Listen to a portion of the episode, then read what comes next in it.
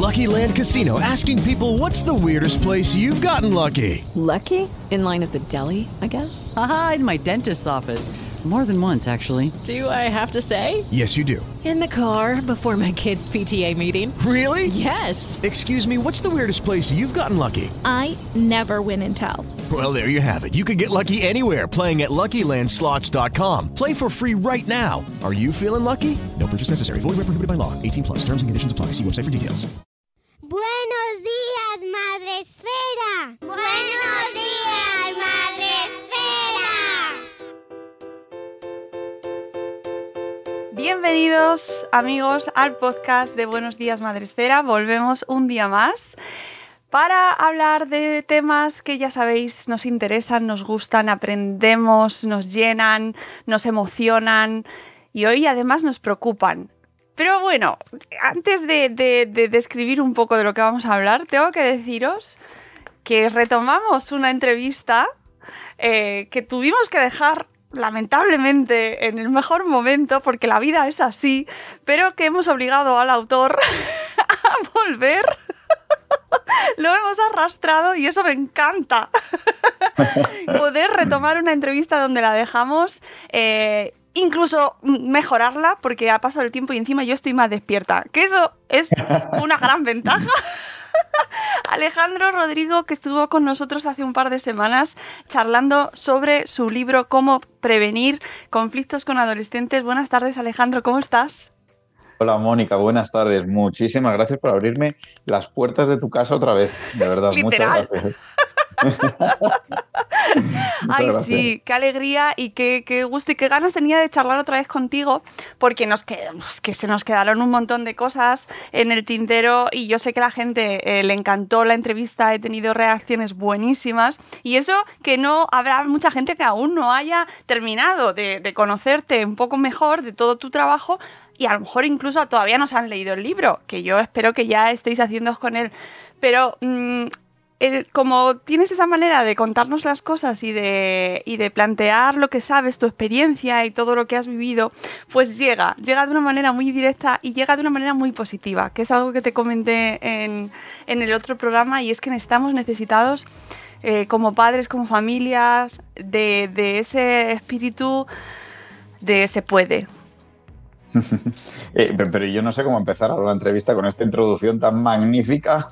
Y, y, madre mía, bueno, vamos a ello, vamos a ello, pero sí, es Yo verdad. te que ayudo. hay- Gracias, Mónica. Por eso he vuelto, porque estuve como maravilla. Y, pero sí, a lo que decía es un poco de luz, un poco de esperanza. Bastantes problemas tenemos ya con la pandemia, con, con- con nuestros hijos, eh, eh, los problemas que nos dan, todo lo que nos emocionalmente nos impacta. Así que sí, un poquito de luz. No, no viene mal. Muchas gracias, Mónica.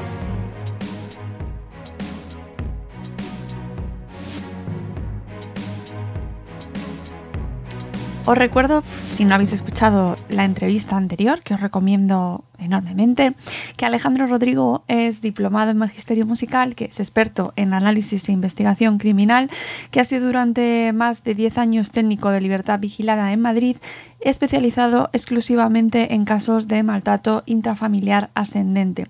Con el paso del tiempo y ante el impulso de aprender, crecer y atender a familias desde diferen- diferentes ámbitos y perspectivas, decidió fundar Gabinete Concordia, consultoría de centros educativos que también se dedica a la orientación y atención familiar y que hoy nos visita de nuevo pues para seguir charlando porque se nos quedó cortísimo.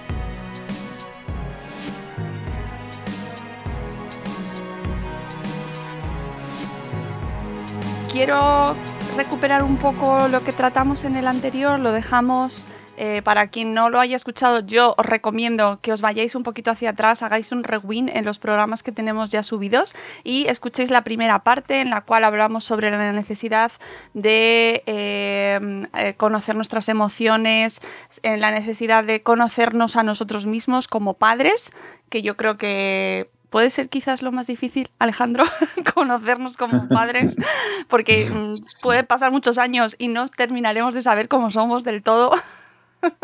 Sí, sí, sí, esto es una asignatura pendiente, eh, me pasa a mí, ¿eh? diariamente y, y- y- nos pasa a todos, porque, porque también hay, hay, hay un secreto que no sabemos y es que vamos cambiando nosotros como padres también, conforme nuestros hijos van creciendo, vamos cambiando y si antes era de un estilo, de repente he aprendido por ensayo error y he visto que "Mm, es que esto no me funciona tanto y vamos modificando, eh, siempre con la intención de ser mejores, ¿verdad? Eh, aquí ni, ni el más sabio de los sabios puede decir ya lo he aprendido todo. Y no, es muy difícil, es muy difícil, sobre todo identificarse. Esto, este dicho tan popular, ¿verdad? Es más fácil ver en el otro todos los fallos y sin embargo tú mismo. Ayer me pasaba, ¿eh? Ayer, fíjate, estábamos en el teatro, eh, los tres, mi mujer, mi hija y yo, y con la emoción, con la emoción del telón, el teatro es una cosa que yo animo a todo el mundo que vaya al teatro con sus hijos, adolescentes, infantiles, lo que sea. Y de repente antes del teatro mi hija se puso nerviosa, papi, que no. Y dije yo, Dios mío, como me esté viendo alguien aquí ahora mismo, yo, maestro de, de padres, mi hija diciéndome, papá, por favor, quieto. Bueno, pues es que nada, es muy fácil ver. Lo digo porque cuando a veces yo estoy en el teatro y veo a otro padre, a su hija que le dice, papá, y digo, mira, este padre no, no, no, no sabe las emociones. Bueno, es que es dificilísimo, es que es dificilísimo. Y si ayer me hubiesen sacado una foto, creo que me puse rojo como, como mi camisa diciendo, Dios mío, qué mal lo hago. Identificar las emociones, eso lo comentábamos contigo en el anterior podcast. Fundamental conocernos, fundamental tomarnos un poco de tiempo para entender qué nos está pasando e identificar un poco de qué hablamos cuando hablamos de conflictos. Em, porque a lo mejor mm, hay un amplio abanico de posibilidades cuando hablamos de conflictos. ¿En qué consistiría para que centrar un poco el tiro? ¿De qué hablamos cuando hablamos de conflictos con, con los, nuestros hijos adolescentes? El, bueno, el conflicto que, hay que tener muy en cuenta que debe existir. Esto tiene que estar ahí porque son, esto no lo digo yo, lo dice la filosofía más antigua, son oportunidades de crecimiento. Entonces, eh, ¿qué es un conflicto? Un conflicto es un problema. No hay que buscarle una definición muchísimo más profunda y técnica porque entonces no se entiende. Un conflicto es tener un problema. Cuando yo tengo un problema con alguien es que yo quiero una cosa y este alguien quiere otra cosa. A lo mejor yo quiero eh, que esta entrevista dure siete horas y eh, otra persona quiere que dure diez minutos. Tenemos un problema, llegamos a un punto en común. ¿no? Lo que pasa que cuando es entre adultos, pues bueno, es teóricamente más fácil, ¿no? porque estamos en igualdad, en, en, en un punto muy equitativo, o deberíamos estarlo. Eh, pero cuando se trata de nuestros hijos, todo conflicto y todo problema, partimos de la base que nosotros creemos eh, instintivamente que estamos en, eh, en la posesión de la, de la, verdad, en la razón. ¿no? no, no, tienes que dejar el móvil, no puedes. Y la otra parte piensa también que él está en posesión de la verdad. Pero claro, aquí viene la magia en que nosotros como adultos poder discernir que este conflicto, este problema, supone una oportunidad de crecimiento para mi hijo. Y yo aquí siempre hablo de crisis, no sé si la vimos ya, crisis evolutivas o involutivas. Esto quiere decir, este conflicto que estoy teniendo con mi hijo, ¿es normal o no es normal? Es decir, ¿es normal lo que me está pidiendo mi hijo? Ah, mira, sí, es normal. Es decir, está en la adolescencia, quiere separarse de mí, quiere aprender a, estar él solo. Gracias. Quiere aprender a estar él solo, quiere aprender a crecer él solo. Eh, si esto es así, es una crisis evolutiva. Oye, tenemos que saber acompañarle. Pero si no es así, es una crisis involutiva. Dirá alguien ahora, vale, ¿qué es eso? Pongo un ejemplo. ¿Qué es una crisis involutiva? Bueno, una crisis involutiva es un problema en el que de repente estamos viendo claramente qué le está afectando a nuestro hijo en su desarrollo eh, personal y diario. Por ejemplo, este, lo que he puesto antes del móvil. Un chico de 12 años, por poner un ejemplo y bajarlo a la tierra, un martes a las 2 de la mañana con la tablet en la cama, bueno, esto no es un problema, una crisis evolutiva, esto literalmente le está afectando. Entonces ahí sí que tengo que poner, mm, yo adoptar una posición muy firme, entender lo que hablábamos toda la semana pasada, ¿verdad? Pero hay que diferenciar estas dos cosas. Crisis evolutiva, una cosa normal, por favor, normal que quiera teñirse el pelo de rosa, ¿quién no? Y, otra cosa ya que, no es tan normal, ¿no? Un martes a las 2 de la mañana, fíjate, no quieren estar realmente con la tablet, no lo quieren. Mm, has, tocado un punto crítico en muchas familias que es el tema de la tecnología. Antes de abordar un pelín el tema de la tecnología, que no quiero que se nos escape hoy, eh, me interesa mucho el tema que hablas en el libro, porque habrá gente que diga, bueno, esto les pasa a los otros. Los demás son los que tienen los problemas porque no les ponen suficientes eh, límites, porque no son lo suficientemente disciplinados, pero en casa eso no pasa. ¿Qué hacemos con el tema de las normas, los límites, eh, la disciplina, Alejandro? Eh, ¿Sabemos hacerlo? ¿Tenemos que acudir a clase para que nos digan cuándo tenemos que poner normas, límites? en uno de los, voy de memoria, ¿eh? pero en uno de los capítulos pongo una frase muy célebre que mm, voy a dejar ahí el gancho para que la gente compre el libro. Hombre. Eh, que viene a decir, corren malos tiempos porque todos los hijos desobedecen a sus padres y todo el mundo se pone a escribir libros.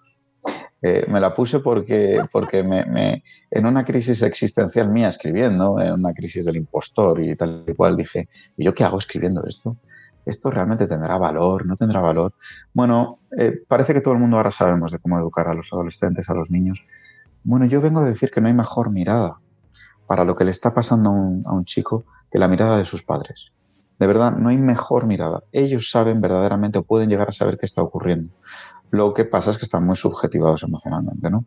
Eh, los profesionales quitamos esa subjetividad y podemos entender de manera más objetiva.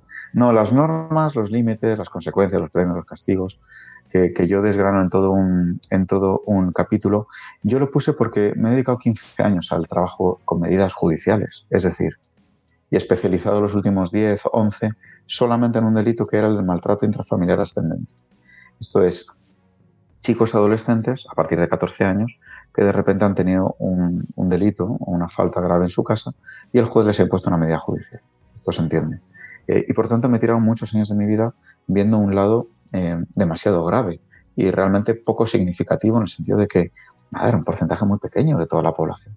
Pero ahí no hacíamos más que, de manera muy, muy correcta y como debía ser, poner normas, límites y sobre todo plantear consecuencias. Oye, si no cumples la norma y te pasas el límite, esto es lo que va a pasar. Todo esto surgía efecto y sigue surgiendo efecto, mis compañeros que están ahí. Eh, pero la realidad de todo, cuando queremos prevenir y no resolver, como es ese, estado, cuando queremos prevenir es que no sirve de nada. Las normas, los límites, todo el mundo, ya lo dijimos, no hablar de adolescencia, no hablar de límites, parece que... No, no, no, no. Lo que, lo que aquí sirve es que tú seas un referente para ti. Porque entonces la norma va a venir ella sola. Eh, lo que pasa que, evidentemente, Está muy bien formarnos, informarnos, escuchar a Alejandro, escuchar a Pepito, eh, a todos los que van pasando para uno ir sacando sus propias conclusiones, ¿verdad? Pero no, el secreto está en cada padre. Qué responsabilidad de repente, amigos, los que nos estáis escuchando. Y porque a veces también nos gusta pensar que la responsabilidad no está en nosotros, ¿no? Sí, bueno, es, es una manera, es una resistencia muy, muy aprendida de todos, de no, no, no, no, es él, ¿no? Bueno, yo ahí siempre digo cuando yo atiendo familias, ¿no? Y, eh, desde una perspectiva educativa y de orientación para la prevención, eh, yo siempre cuando me llaman y cualquiera que nos pueda estar escuchando y que haya trabajado conmigo o esté ahora mismo, sabrá que yo siempre digo, no, no me traigas a tu hijo, eh, desde el buen sentido, sino traer a la familia, porque no es un problema de el chico que no cumple las normas, es un problema de todos, la dinámica familiar. No es culpabilizarnos, es la frase que tú has dicho muy bonita, es responsabilizarnos, hacernos cargo de que algo no va. Eh, el otro día pensando precisamente en tu entrevista y mm, viendo eh, Twitter, de repente eh, me acordé de unas nociones que tenemos quizás como sociedad sobre la violencia y los conflictos en la familia que viene desde los propios medios de comunicación. Y quería preguntarte, ¿qué opinas de eh, estas resoluciones de conflictos que hemos aprendido en muchas ocasiones que nos han vendido desde los medios de comunicación, programas de televisión, métodos... ya sabes. Bueno, a mí me gusta, eh, a mí lo que me gusta de todo esto es generar reflexiones. Es decir, que cualquier persona que nos pueda estar escuchando ahora no haga o piense lo que yo pienso, sino que él llegue a su propia conclusión. Porque es de esto de lo que se trata, ¿no? Siempre lo he hecho durante toda mi vida con todas las familias, en el juzgado, en lo privado, y siempre ha sido muy beneficioso. Eh, hay que ser conscientes, pongamos el ejemplo de ti de mí ahora mismo. Estamos aquí sentados, esto es un poco raro lo que voy a decir, pero eh, pretendemos darnos la mejor imagen. Eh, Yo, yo al menos, ¿no? La segunda vez que estoy aquí contigo, wow, estoy súper agradecido y quiero, quiero que mi camisa esté planchada, ¿no? Y, y que todo esté bien. Eh, en la tele esto es dimensional. Eh, cuando en la tele vemos conflictos y cómo se resuelven, eh, intento afinar un poco tu pregunta. está todo muy pensado, está todo muy meditado y no hay margen para el error que salga algo que no hayamos querido que salga. Espero que con esto ya empiecen a generar cada uno sus propias reflexiones, ¿verdad?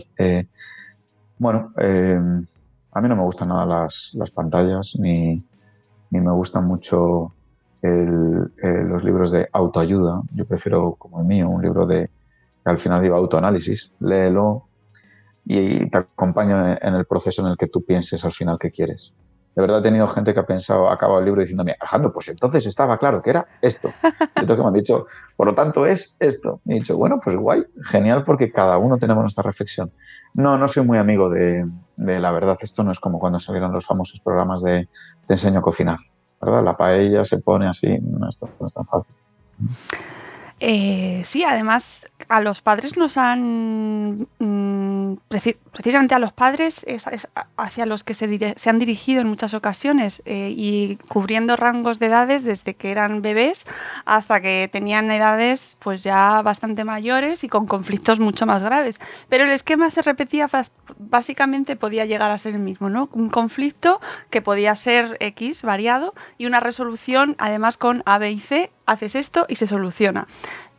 Y claro, eso muchas familias lo hemos visto y se ha consumido, ¿no? Que, y, a mí me parece que puede haber hecho, sin entrar a juzgar lo que hay detrás, ¿no? Pero sí que es verdad que ha, generalizado un esquema de A más B, ¿no? Eh, me va a dar esta solución. Sí, ese es el error fundamental de todo esto.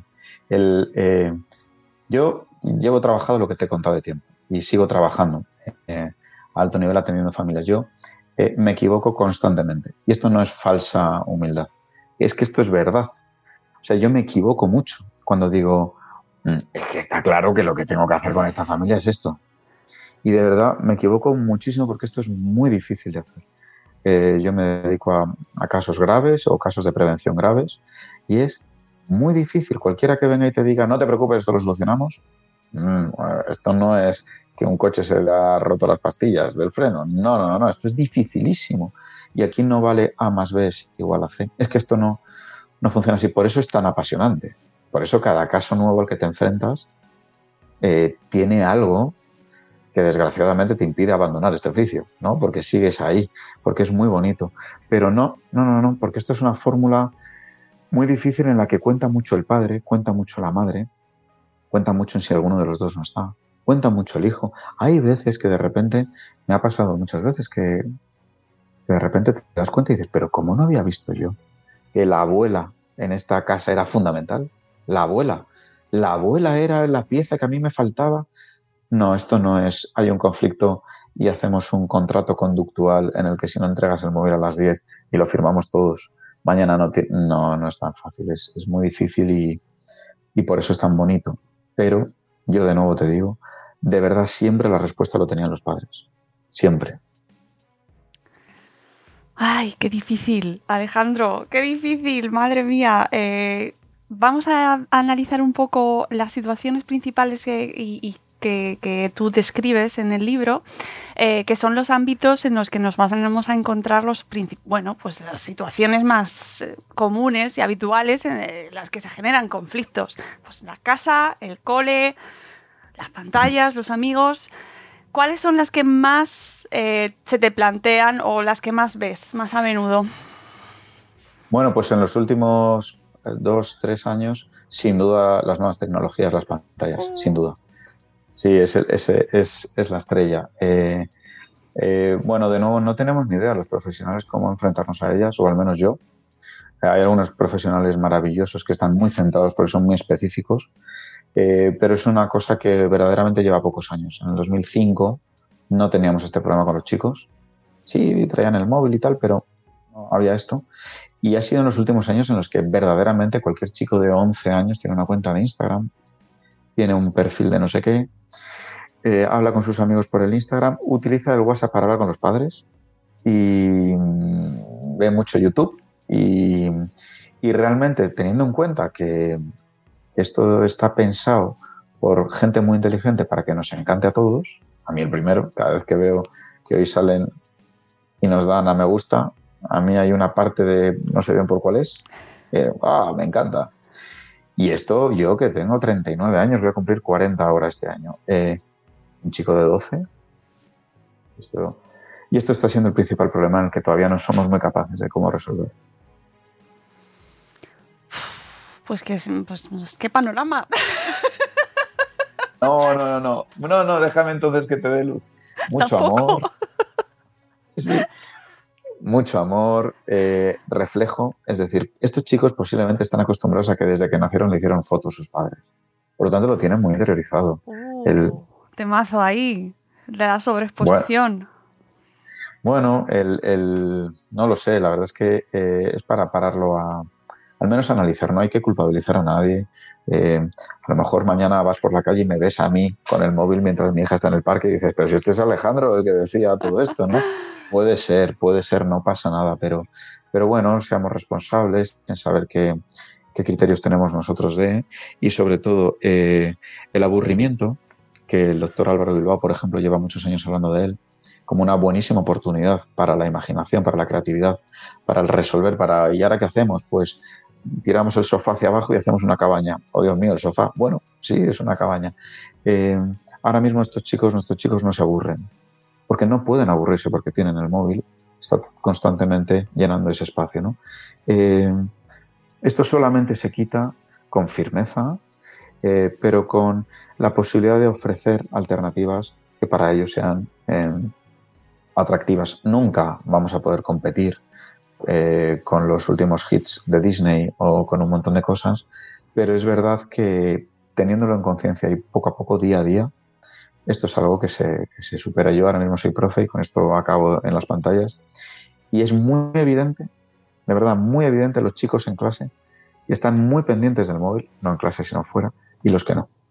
Es evidente, es decir, sí, hay adolescentes por ahí que no están enganchados. Eso, es, es, eso existe, eso hay, haylos. Claro, eh, hay quien no defiende, eh, quien, quien defiende el uso de las pantallas y espera a que los propios adolescentes se vayan a autocontrolar. Eh, ¿Eso es capaz? O sea, ¿se, se puede, ¿eso se puede dar?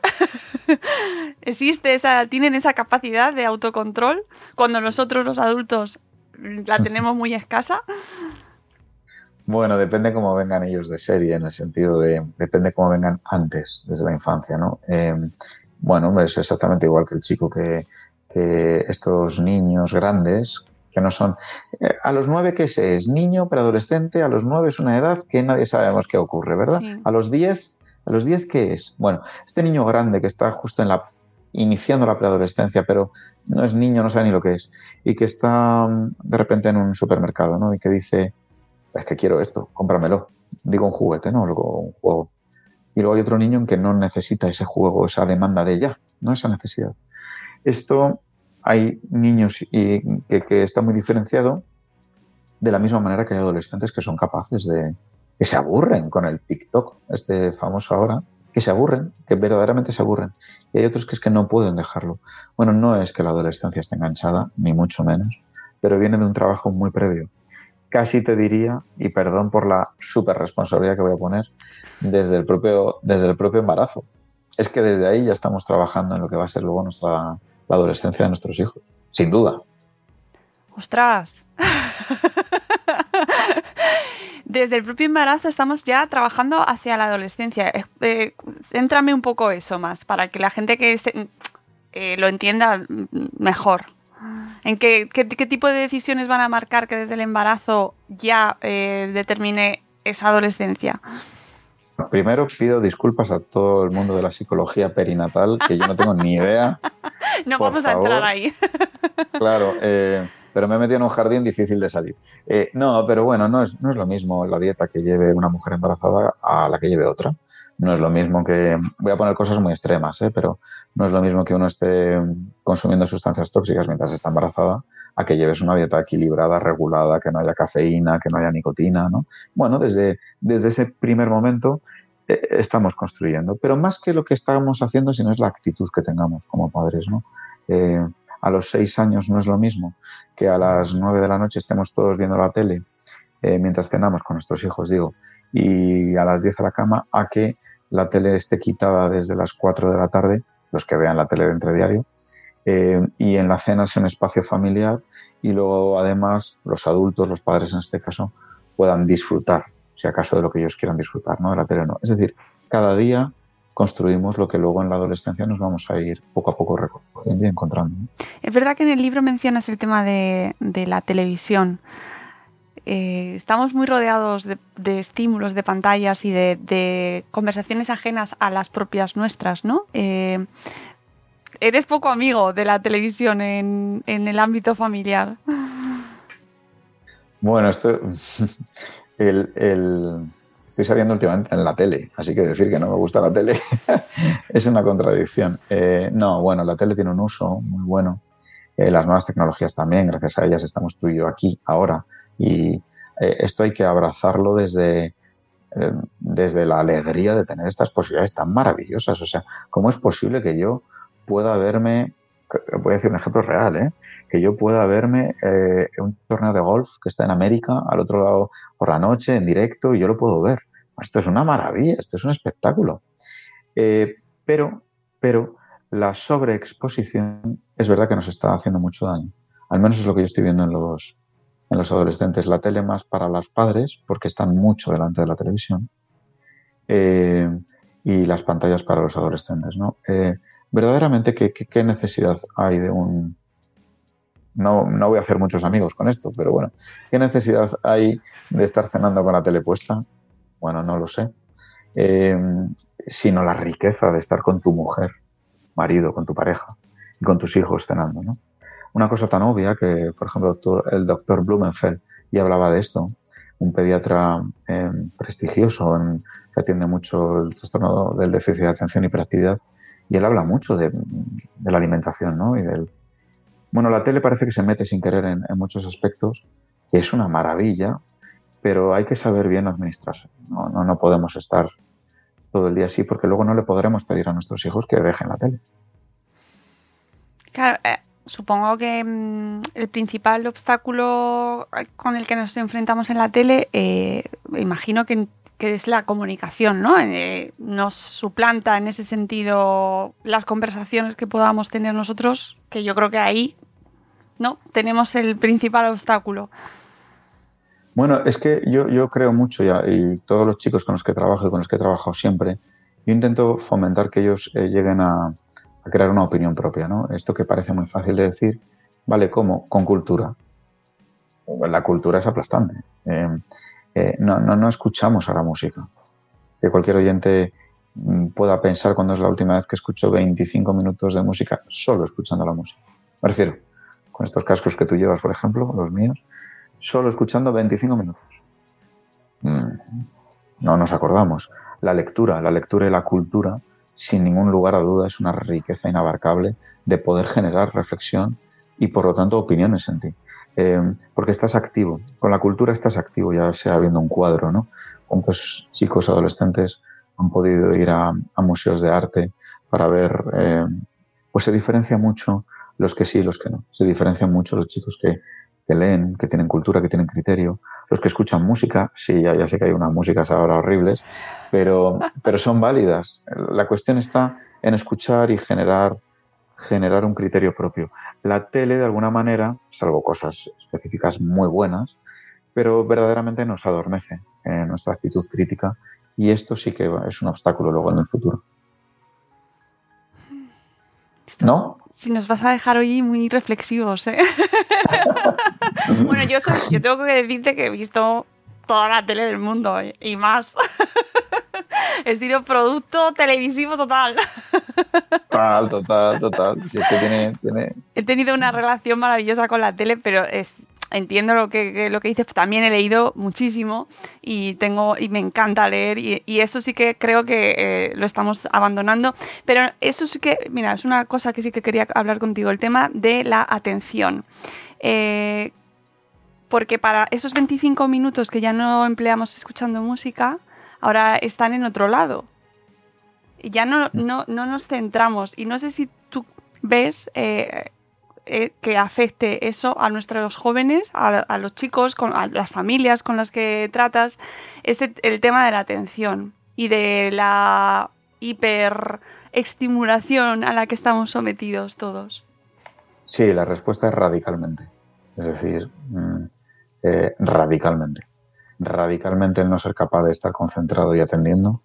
Eh, es una lacra que estamos viviendo todos, yo también, eh, de cara al futuro. Em, los oyentes que nos estén escuchando o viendo, vamos a lanzar una pregunta ahora mismo. No sé cuánto llevamos ya de entrevista, pero bueno.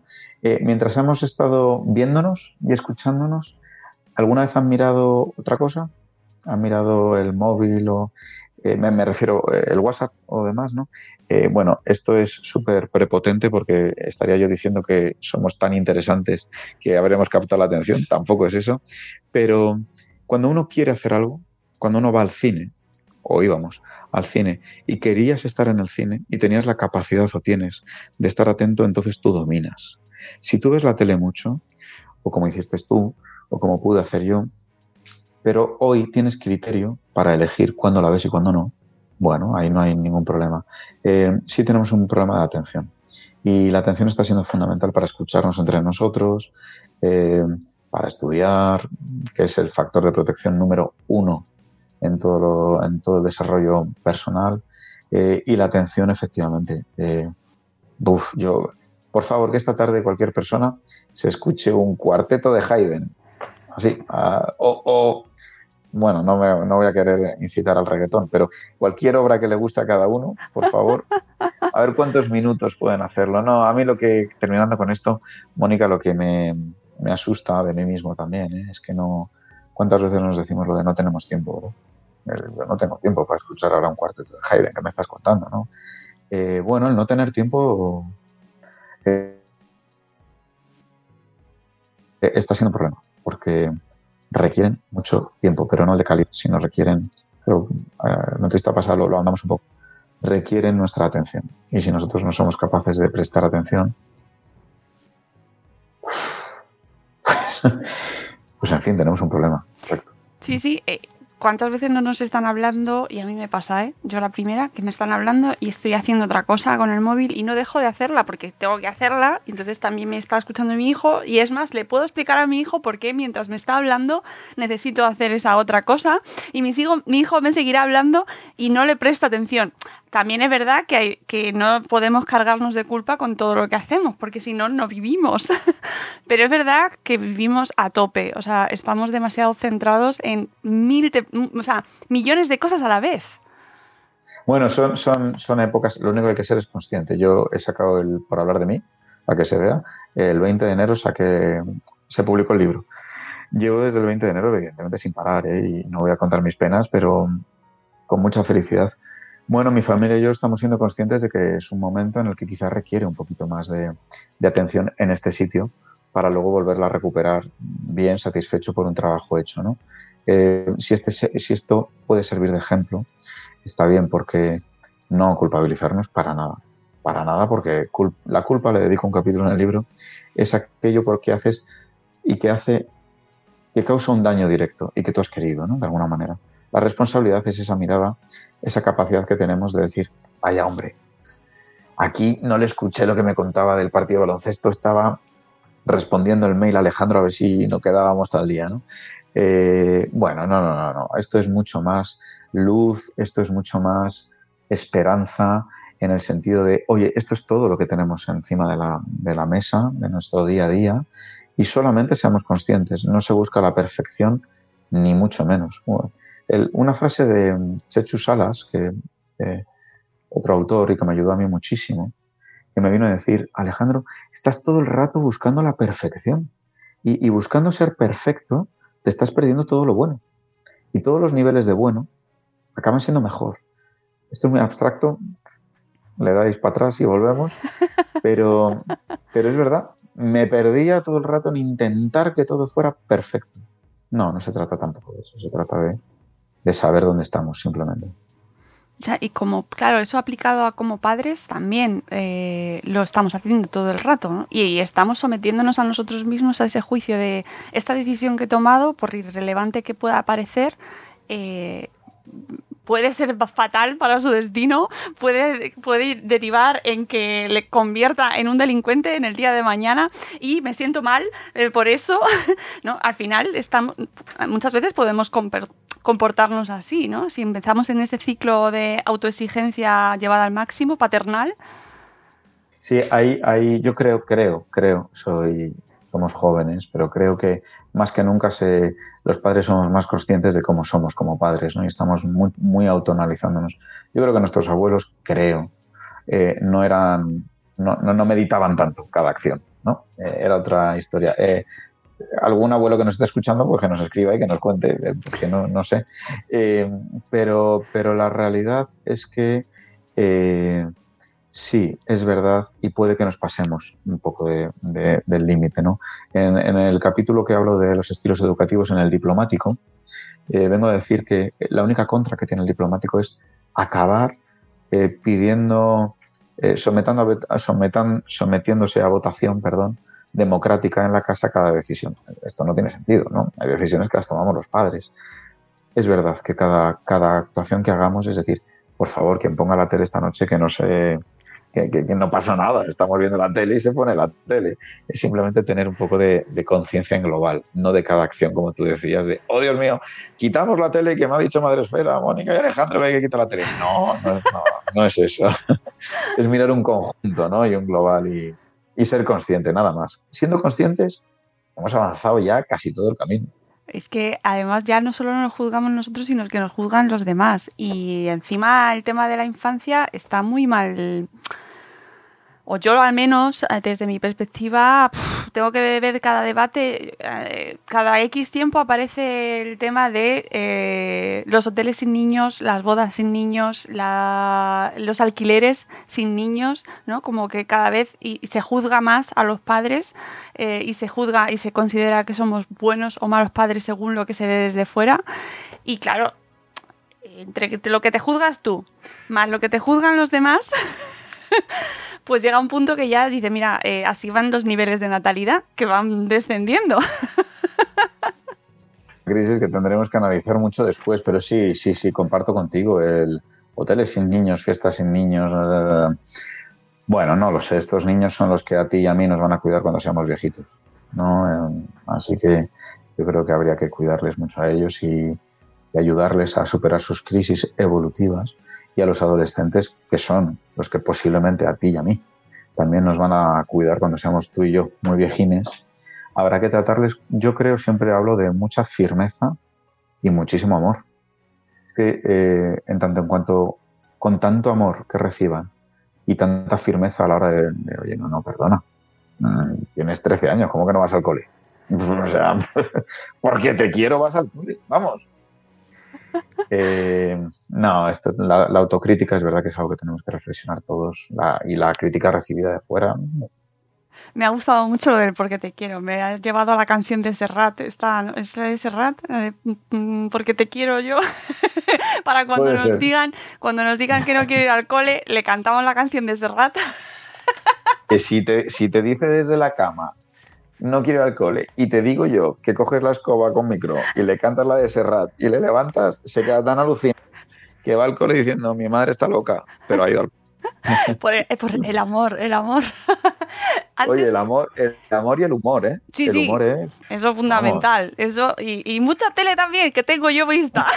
por eso me sé muchas canciones. yo ahí, mira, defendiendo.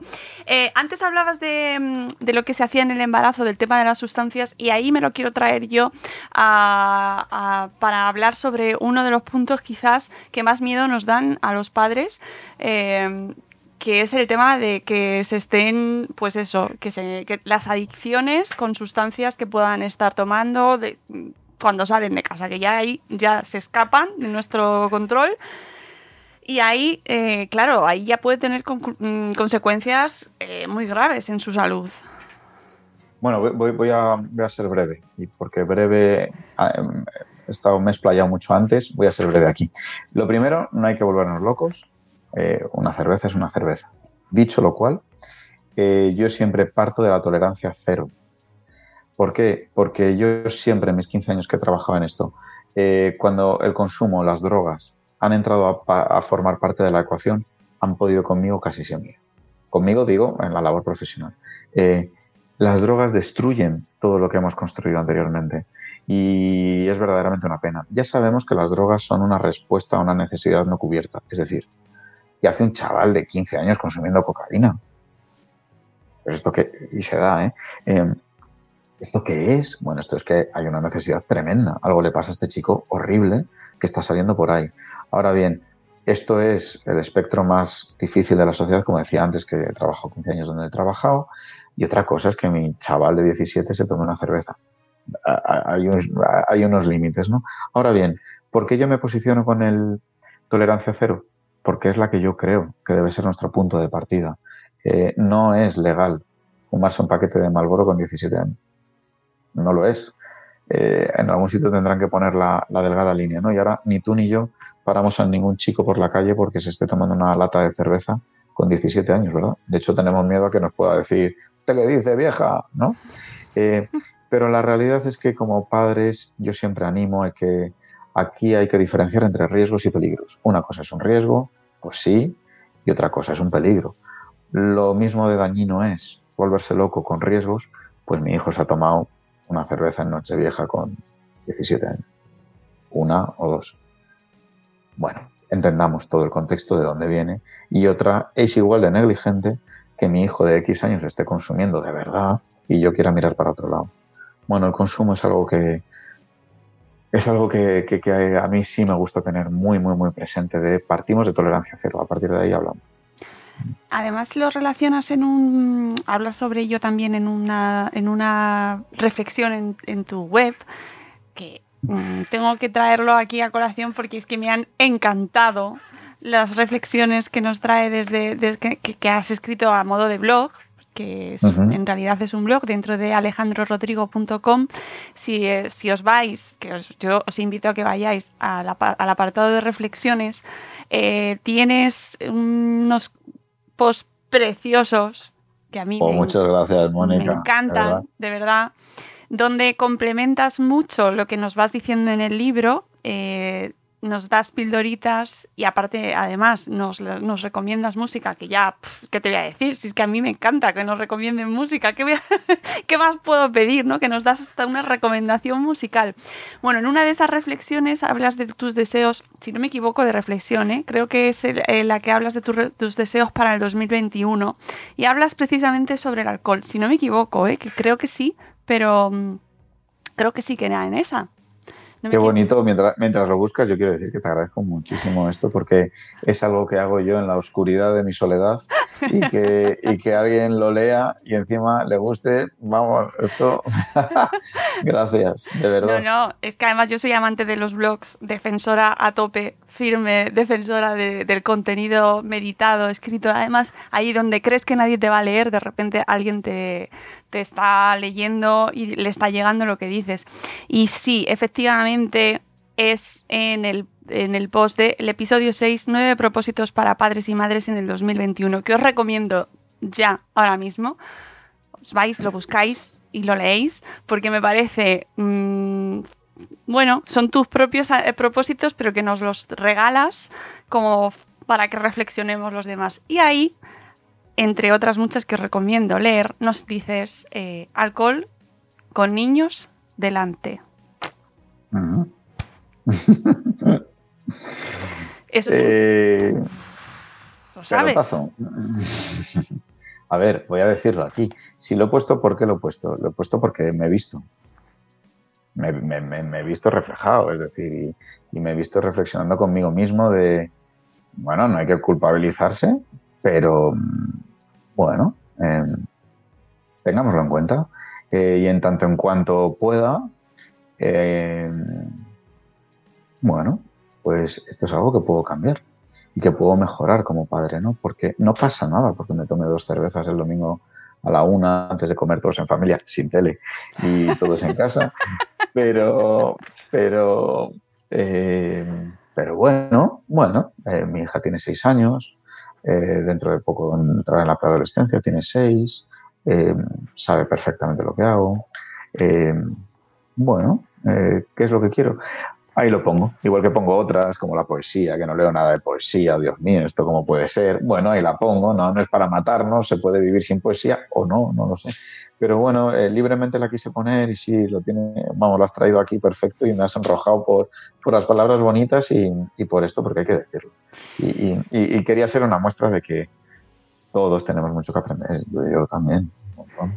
Eh, a mí me ha llegado mucho, por supuesto, creo que todos, eh, que, sin culpabilizarnos y, con un espíritu de mejora y que espíritu positivo, todos tenemos algo de responsabilidad en ese sentido y creo que como sociedad eh, tenemos que reflexionar mucho sobre el ocio que vivimos y en el que introducimos a nuestros hijos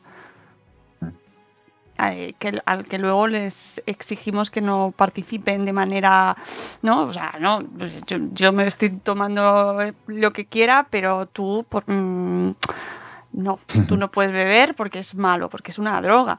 Pero claro, nosotros no, nos no vamos a prescindir de nuestra cerveza, pero ya no solo a nivel individual, sino que a nivel social. Mm. Lo primero que se abre en la pandemia son los bares y las terrazas y, el otro día vi que nos regañaban en los medios de comunicación, en la tele. Tú como no la ves, no lo viste, ah, pero nos, regañaron, nos regañaron porque ha bajado el consumo de cerveza, eh, Alejandro. ¿Ah, sí, sí. Eh, así que yo creo que tenemos que hacer un pensamiento ahí, fuerte. Sí, la magia de todo esto está en que cada uno pensemos, porque había algún padre que alguna vez me ha dicho, oye, yo estoy enseñando, y es verdad, o sea, te vas a ver que hay argumento tan bueno de verdad, ¿eh? Estoy enseñando a mi hijo que me puedo beber dos y ya. Sí. Bueno, pues efectivamente, e, es un buen enseñanza, no sé, aquí cada uno ya depende de cada uno. A mí me gusta mucho meditar y que cada uno reflexione y piense. Yo es uno de mis objetivos este año. De momento creo que lo estoy cumpliendo.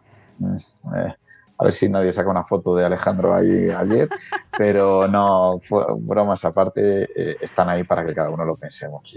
Eh, invito a todo el mundo por supuesto, a que se lean el libro, que ya va. Mm, eso es el objetivo principal de este programa y del anterior. Pero eh, muy una o sea, animo muy fuerte a que entréis en la web en alejandrorodrigo.com y vayáis a sus reflexiones. Y Alejandro, eh, las tienes que mover más, compartirlas más. Vale. y, que, que, la gente las, eh, las lea porque me parece que son eh, una pildorita muy personal. Y, que, y que además llega de una manera diferente al libro. Es decir, el libro es una guía sin ser guía, pero un acompañamiento eh, fantástico para de repente reflexionar sobre temas, con, mm, sobre ámbitos que os preocupan, eh, sobre vuestra forma de educar, sobre cómo os lo planteáis, sobre por qué os preguntáis esto, si estáis siendo demasiado duros con vosotros mismos, eh, o a lo mejor por qué, ¿no? ¿De dónde viene eso? Y luego la parte de las reflexiones me parece, bueno, pues mm, como charlar un ratito contigo por ejemplo, ¿sabes? Que, es muy agradable y encima con el colofón musical. Ya, ya. Oye, seguiré en ello, ¿eh? insistiré en ello, efectivamente, igual que las dedicatorias que nunca nadie sabe a quién se lo dedico y me escriben, ¿pero qué ese soy yo? Digo, sí, ese eres tú. El, el, de verdad te lo agradezco infinito porque estar aquí contigo este rato y con todos los oyentes, eh, a veces digo, uy, qué mal lo he hecho, porque es que creo que, que no nos escucha nadie, que estamos tú y yo aquí solos hablando de la vida y nada, me he sentido genial como en casa. Es decir, eh, por favor, persígueme mucho, que, yo vengo aquí cada cuando tú quieras. Pues. vamos, muchísimas gracias, de verdad. Nada, esta es tu casa cuando quieras y, yo, en cuanto encuentre otra excusa, te llamo y cuando te apetezca acompañarnos y decir, oye, mira, eh, Mónica, he encontrado esto y tenemos que hablar de este tema. Eh, siéntete libre porque de verdad es un placer charlar contigo y sobre todo, sobre todo, que todos los que nos estáis escuchando y, y, viendo, si estáis en el canal de YouTube, cómo prevenir conflictos con adolescentes, claves para una convivencia feliz, claves para pensar sobre lo que estamos haciendo, por qué hacemos o dejamos de hacer eh, en esta vida diaria tan rápida y tan ruidosa. Eh, darnos cuenta de lo importante, ¿no? De, nuestros pequeños, de los que están ahí mirándonos y escuchándonos. Totalmente. De verdad, gracias enormes. O sea, como, como esta habitación de grande. Y, y que nos escriban, por favor, me encanta cuando recibo mails, y supongo que tú también, de Alejandro, fatal esta reflexión. Nada, no me ha gustado nada. Eh, porque yo las críticas constructivas, bueno, aprendo de ellas un montón. De cuando más he aprendido a hablar y, a escribir un montón de estas cosas, han sido cuando han venido padres a algunas charlas o conferencias o demás y me han explicado. Así que por favor que nos, que nos escriban, que nos digan hoy qué tal, qué tal ha estado Mónica, qué tal ha estado Alejandro. ¿No? ¿No te parece? Ay, yo encantada, a mí me encanta que me escriban y me cuenten cosas y nos pidan mm, temas, eh, consultas. Y tenéis a Alejandro en su web, alejandrorodrigo.com, que eh, pues donde podéis encontrar todo su trabajo, sus conferencias, eh, tiene formulario de contacto para que le escribáis, os pongáis en contacto con él y habléis con él de manera profesional si tenéis dudas, si tenéis problemas, si existe un conflicto real. Y para todos los que estáis interesados en este tema, ya os digo, eh, plataforma eh, actual ha publicado este libro maravilloso, Cómo prevenir conflictos con adolescentes. Alejandro, mucha suerte con el libro para lo que te queda. Y dicho eso, o sea, que cuando quieras aquí es tu casa. Gracias, Mónica, y muchísimas gracias a todos los oyentes ¿eh? por escribirnos y por, por, por aguantarme un ratito. Muchas gracias. Amigos, nos vamos. Espero que hayáis disfrutado eh, de, de esta segunda parte de nuestra entrevista. Y bueno, ahí lo dejamos para cuando se tercie. Seguro que encontramos otra excusa para volver a charlar.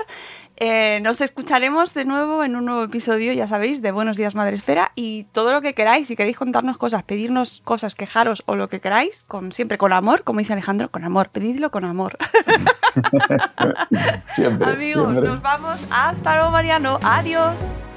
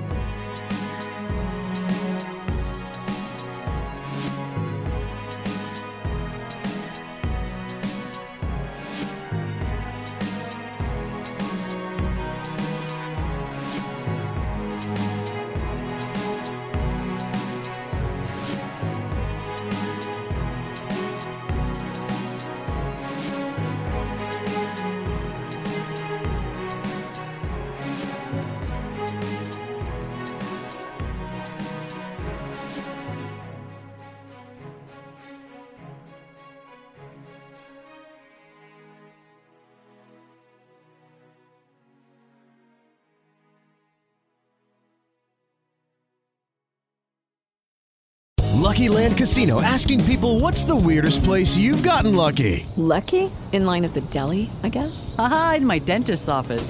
More than once, actually. Do I have to say? Yes, you do. In the car before my kids' PTA meeting. Really? Yes. Excuse me, what's the weirdest place you've gotten lucky? I never win and tell. Well, there you have it. You can get lucky anywhere playing at LuckyLandSlots.com. Play for free right now. Are you feeling lucky? No purchase necessary. Void where prohibited by law. 18 plus. Terms and conditions apply. See website for details.